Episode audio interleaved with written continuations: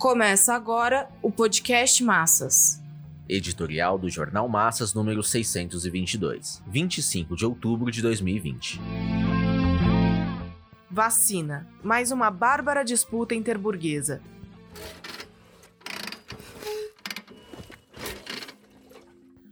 Bolsonaro desautorizou seu ministro da Saúde, Pazuello, a manter o acordo com os governadores de financiar a vacina chinesa Coronavac. Os testes realizados pelo Instituto Butantan e laboratório Sinovac chegaram à última etapa. Agora, resta apenas que a Agência Nacional de Vigilância Sanitária, a Anvisa, os aprove e se tenham recursos para a aquisição inicial de 46 milhões de doses. Se não fossem os interesses das multinacionais e dos governos imperialistas, esse processo poderia ser concluído e seu valor científico verificado na prática. Bolsonaro, desde o início da corrida, se definiu pela vacina da farmacêutica AstraZeneca e a Universidade de Oxford, da Inglaterra. O governador Dória, de São Paulo, optou pela Sinovac. De um lado e de outro, se alinharam a Fundação Oswaldo Cruz, Fiocruz, e o Instituto Butantan.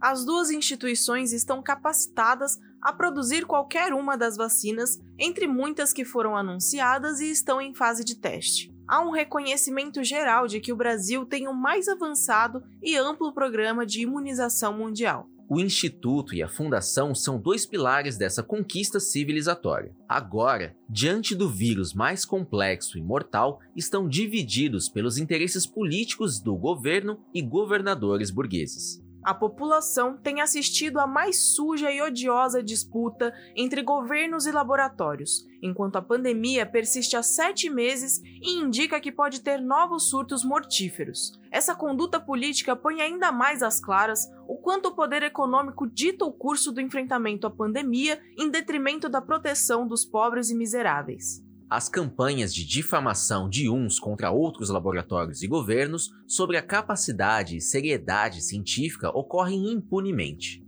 A Organização Mundial da Saúde serviu de caixa de ressonância das disputas, sem que pudesse organizar e coordenar um combate real, unificado e planejado de acordo com as condições impostas pela pandemia. A guerra comercial dos Estados Unidos contra a China determinou a falência da Organização Mundial do Comércio seus reflexos no Brasil se evidenciaram nas disputas políticas entre Bolsonaro e Dória, que acabaram dividindo as autoridades em todo o país. O criminoso combate de Bolsonaro à vacina da Sinovac é mais um elo da guerra de alinhamento e posições políticas internacionais. A guerra comercial de Trump se faz presente no Brasil, que carrega milhões de contaminados e milhares de mortos. Sem mais nem menos, Bolsonaro desqualificou a vacina chinesa e tem contado com a Anvisa que retarda injustificadamente a autorização de importação de insumos para a produção da Coronavac. Bolsonaro, alinhado a Donald Trump e Boris Johnson, não admite que a vacina da AstraZeneca Oxford fique atrás. O adoecimento de um dos voluntários ao teste e a morte de outro retardaram o avanço da vacina inglesa. Bolsonaro conta com a MP 994 que aguarda votação no Congresso Nacional que privilegia a AstraZeneca e a Fiocruz simplesmente por alinhamento com os Estados Unidos. A discussão entre os parlamentares sobre uma forma de facultar recursos para a Sinovac e Butantan não foge à odiosa disputa política. Dória posa de bom samaritano, dizendo em voz lacrimosa que a vacina não tem pátria, que é um bem a serviço da vida e que a vacina a ser produzida no Butantan é do Brasil. Mas sejamos francos, a vacina tem pátria e é aquela que controla a ciência na forma de capital. A concorrência comercial indica que se tem muito a ganhar ou a perder. E o Brasil tem uma avançada indústria de vacina, inclusive passou a dominar conhecimento e tecnologia, mas continua a depender das multinacionais. É o que se observa na corrida entre poderosos laboratórios. Os interesses econômicos e políticos das potências estão claramente refletidos nos alinhamentos internos do país. Assistimos Bolsonaro e Dória a se digladiarem em torno à política burguesa do isolamento social. O poder econômico deu sua palavra final em poucos meses, acabando com a quarentena, embora permaneçam alguns resquícios na educação. Logo mais darão um jeito de esfriar a guerra das vacinas mas um único dia em que esperamos pelo início da vacinação pode resultar em centenas de mortes. os governadores pensam em criar um fundo caso Bolsonaro persista em manter seu veto ao acordo negociado pelo ministro-general Pazuello.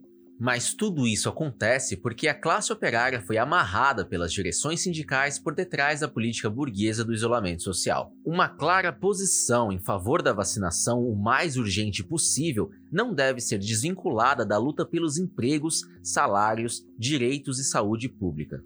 O programa de expropriação revolucionária do grande capital, sem dúvida, é a resposta consequente do proletariado. Para isso, é preciso se libertar da dominação burguesa e conquistar a independência política por meio de suas organizações coletivas e de seu partido revolucionário. É com esse objetivo que o POR, em combate à política burguesa do isolamento social, que agora tem seu desfecho na guerra das vacinas, levanta a bandeira abaixo a guerra das vacinas, que as centrais e sindicatos convoquem manifestações em defesa da saúde pública, dos empregos e dos salários.